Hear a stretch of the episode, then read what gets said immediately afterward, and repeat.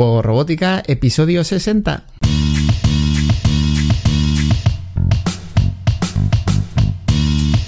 Bienvenidos a Juego Robótica, el podcast en el que hablamos de robótica educativa, iniciación a la programación, aplicaciones para docentes, entornos de programación para niños y en general todo lo que tiene que ver con despertar la curiosidad de los más jóvenes por la programación y la tecnología, para que se conviertan en creadores y no en meros consumidores. Si necesitas recursos sobre programación y robótica educativa y quieres ser parte de una comunidad de docentes y academias tecnológicas en la que compartimos experiencias trabajando con niños, estamos en juegorobótica.es. Y si lo que buscas es una opción completamente online para que tus hijos desarrollen su creatividad a través de la programación, te espero en tecnodemia.com. Ponte en contacto y hablamos. Pues en el episodio del podcast de hoy vamos a estar hablando de, la consola para juegos creados con Meco Arcade, la Retro Arcade for Education de Electrix. Bueno, pues esto viene un poco originado por el artículo que ya compartí con vosotros, donde teníamos como varias reseñas o una comparativa de consolas que pueden correr juegos creados en Meiko Arcade, que ya sabéis que es un entorno de programación que está funcionando muy bien con los niños y la verdad es que nos encanta ¿no? el entorno de programación. Así que, pues una manera de llevarlo a la parte física y que los niños lo puedan ver en una consola y, que sea portátil, pues son este tipo de consolas que tenéis compartidas en este artículo que os dejo enlazado para que lo veáis. Bueno, pues ese artículo ya tiene bastante tiempo y está basado en, en, bueno, en consolas que yo he ido probando, que tengo, o que tuve. Porque en el caso de la, de la RetroArcade for Education, yo tuve la primera versión. Y bueno, la primera versión tenía un problema para hacer diagonales. Porque tenía el resalte, no estaba suficientemente. Mm, no salía suficiente de la carcasa. De manera que con el pulgar no se podían pulsar dos direcciones a la vez. Entonces, en vez de tener ocho direcciones, que sería lo normal, teníamos cuatro. No sé si, si esto se está entendiendo. Te invito a ver también el vídeo que irá asociado para a lo mejor entenderlo un poco mejor y ver el artículo, por supuesto, en el que yo me voy a estar apoyando todo el rato en este podcast. Bueno, pues te decía que tenía ese problema y por lo tanto en aquella comparativa, pues salió mal parada esta consola, sobre todo por ese hecho, porque claro, si no puedo hacer las, las ocho direcciones, eh, a mí personalmente ya no me valía la consola por muy buenas características que tenía en general. Así que bueno, pues yo aquella consola ya me deshice de ella, la vendí y, he seguido trabajando con otras. Entonces, bueno, pues en un momento dado, eh, por una circunstancia de comunicación por Twitter y tal, eh, se pone en contacto Electrix y me comentan que, bueno, que sería interesante revisar aquella, aquella visión de esa primera versión porque inmediatamente ellos detectaron ese problema y, y lo resolvieron. Así que, pues, mm, me quería hacer llegar una nueva unidad para hacer una reseña. Yo les advertí, igual que advierto en general a, todos los eh, distribuidores o fabricantes que se ponen en contacto conmigo para hacer una reseña, que las reseñas que hacemos son completamente independientes y por lo tanto se dice lo bueno y lo malo del, producto que se envíe. Y claro, si yo iba a volver a tener la misma consola que tuve, la reseña iba a ser negativa y por lo tanto el impacto que podían tener eh, podía ser muy negativo. Pero bueno, pues el eh, me, insistió que ese problema estaba resuelto y que precisamente por eso querían eh, que yo lo probara y, modificase esa, esa visión y bueno, pues aprovechar para hacer una reseña. Así que aquí tenéis la reseña de esta consola a la que, bueno, pues Electrix dijo, adelante, vamos con ella porque confiamos en nuestro producto. Bueno, lo más característico, y os invito, como os digo, a ver el artículo para que podáis ver todas las características técnicas, lo más destacable de esta consola es el tamaño que tiene la consola. Em, el tamaño de la consola a lo mejor es normal, comedido, de hecho se parece mm, a una Game Boy Advance o, en fin, es, es un tamaño que está bastante bien. Pero lo que impresiona es el tamaño de la pantalla, que sin ser enorme, si lo comparamos con el resto de consolas que tenemos y que podéis ver en ese artículo que os decía, pues sí que es la opción con la pantalla más grande. Estamos hablando de una pantalla de 2,4 contra pantallas de 1,8 que tienen sus competidores y luego, además, eh, la resolución tiene el doble de resolución, tiene 320 x 240, que es el doble de resolución del resto de consolas, que normalmente está en 160 x 128.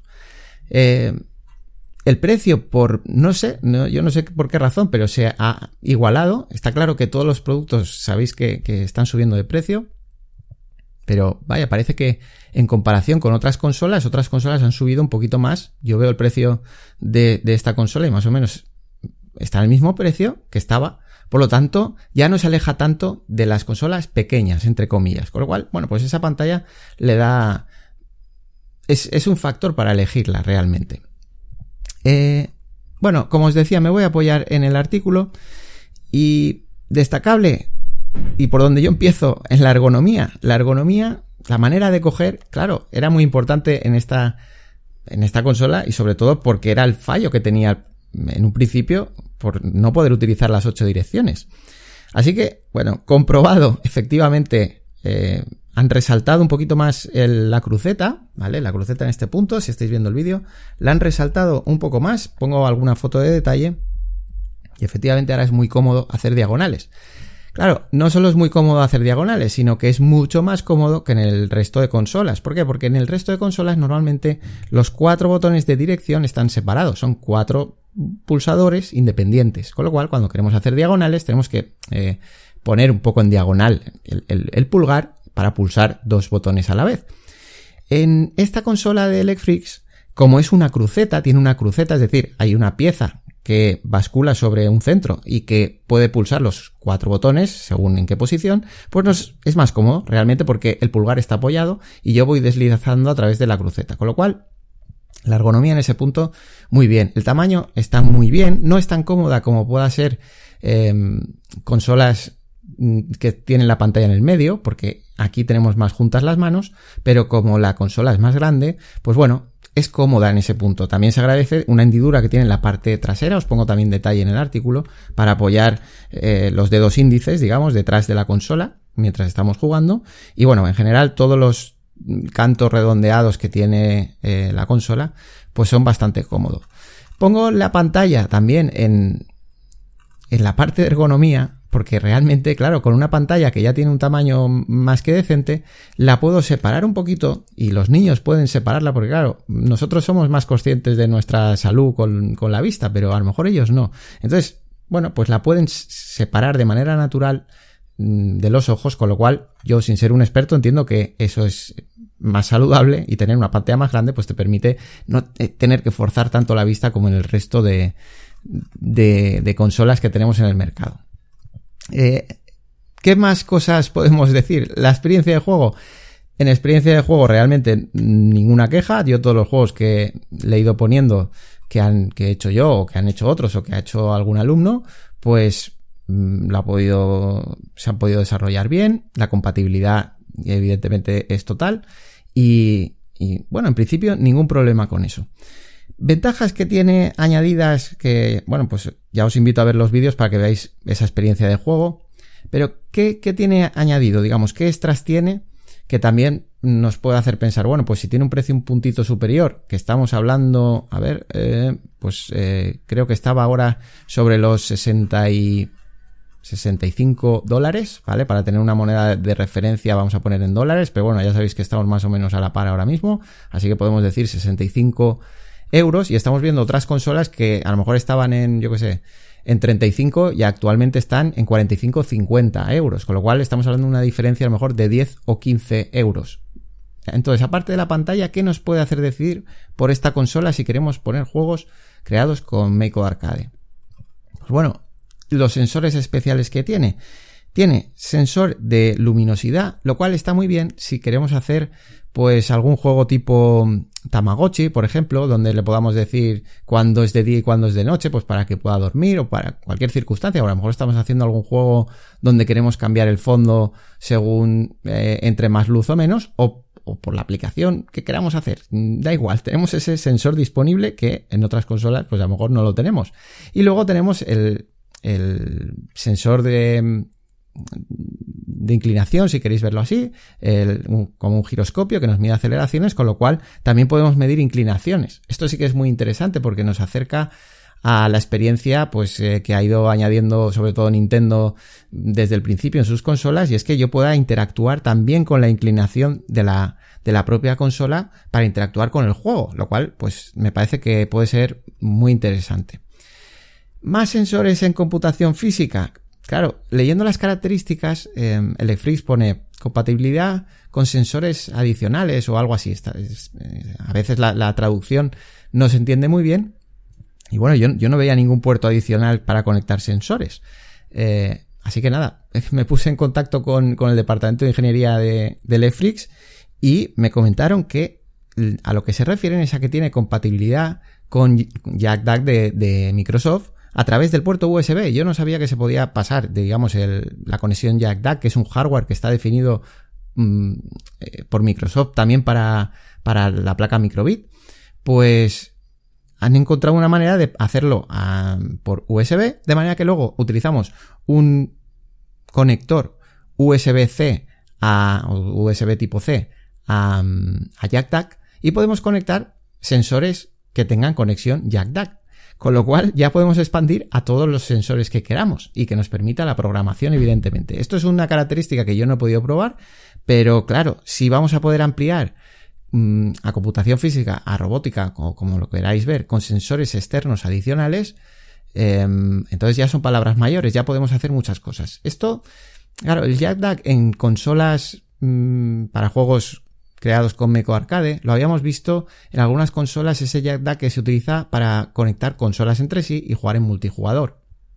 Y solo intuyo que en el que en el, en el escudo que sí que sí que tiene creado un fabricante para complementar a Microbit eh, y que en esa sí que estaba, digamos, en el arcade seal de, de Kittenbot, creo que era, ahí sí que tenemos un jack físico que vemos y que intuimos que al estar mm, utilizar la microbit como cerebro, pues a lo mejor sí que se utiliza mm, para añadir sensores. Pero, pero vaya, tampoco lo he podido comprobar porque ese, ese SIL mm, de Kittenbot pues no, no lo he podido probar, así que no os lo puedo decir. Pero bueno, me parece muy interesante el que podamos tener más sensores y poderlo probar en computación física. La conclusión, por no hacer muy largo este podcast, eh, ya os digo, yo os invito a ver la reseña y, que veáis las, características. Lo interesante de esta consola es el tamaño que tiene. Eh, tiene, no lo he comentado, tiene también compatibilidad con, Lego en la parte trasera. Aquí justamente, mira, se da la casualidad de que yo tengo puesto un, un si estáis viendo el vídeo, em, pues un soporte que, que, me hice yo para que en el vídeo de que iba grabando juegos, pues... Mm, no se me moviera, pues bueno, pues tiene esa compatibilidad. Pero bueno, es más decorativo que otra cosa. Cuando pasemos a computación física, bueno, eh, ya veremos. Entonces sí que tendrá más sentido.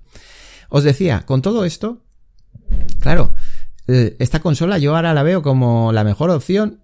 Claro, porque el tamaño en el fondo, ese tamaño de pantalla, eh, sí que es importante en la experiencia de juego. Cuando tenemos las otras consolas, a veces suele decepcionar el tamaño. Porque 1,8, quieras que no, es un tamaño muy pequeño de, pantalla.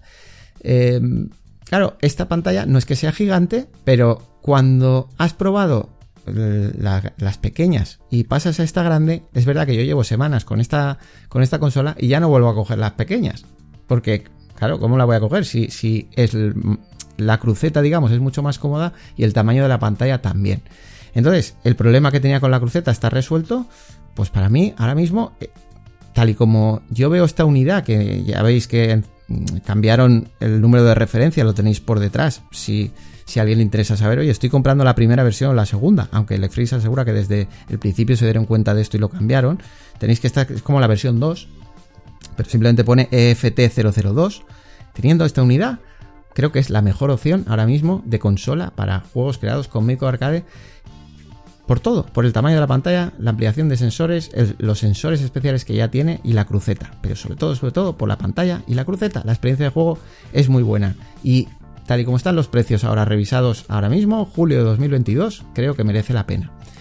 Em, si quisiéramos ya una opción de una pantalla más grande, eh, lo único que tendríamos sería que nos hiciésemos nosotros nuestra propia consola con, con una Raspberry Pi o, que hiciéramos una recreativa o que hiciésemos un mando para conectar a una tele. Ya no sería portátil, pero, pero sería la única opción que se me ocurre y pues igual, os dejo enlazado ese tutorial que tenemos para que os creéis vuestros propios mm, mandos arcade para conectar a televisión o vuestra propia recreativa, porque creo que es la única opción que ya mm, podríamos utilizar ahora mismo con juegos creados con micro arcade con pantalla más grande que esta pantalla que nos ofrece el Frix. Así que para mí, ahora mismo, esta sería la mejor opción de consola a los precios que estamos, con las características que tenemos y los productos que tenemos.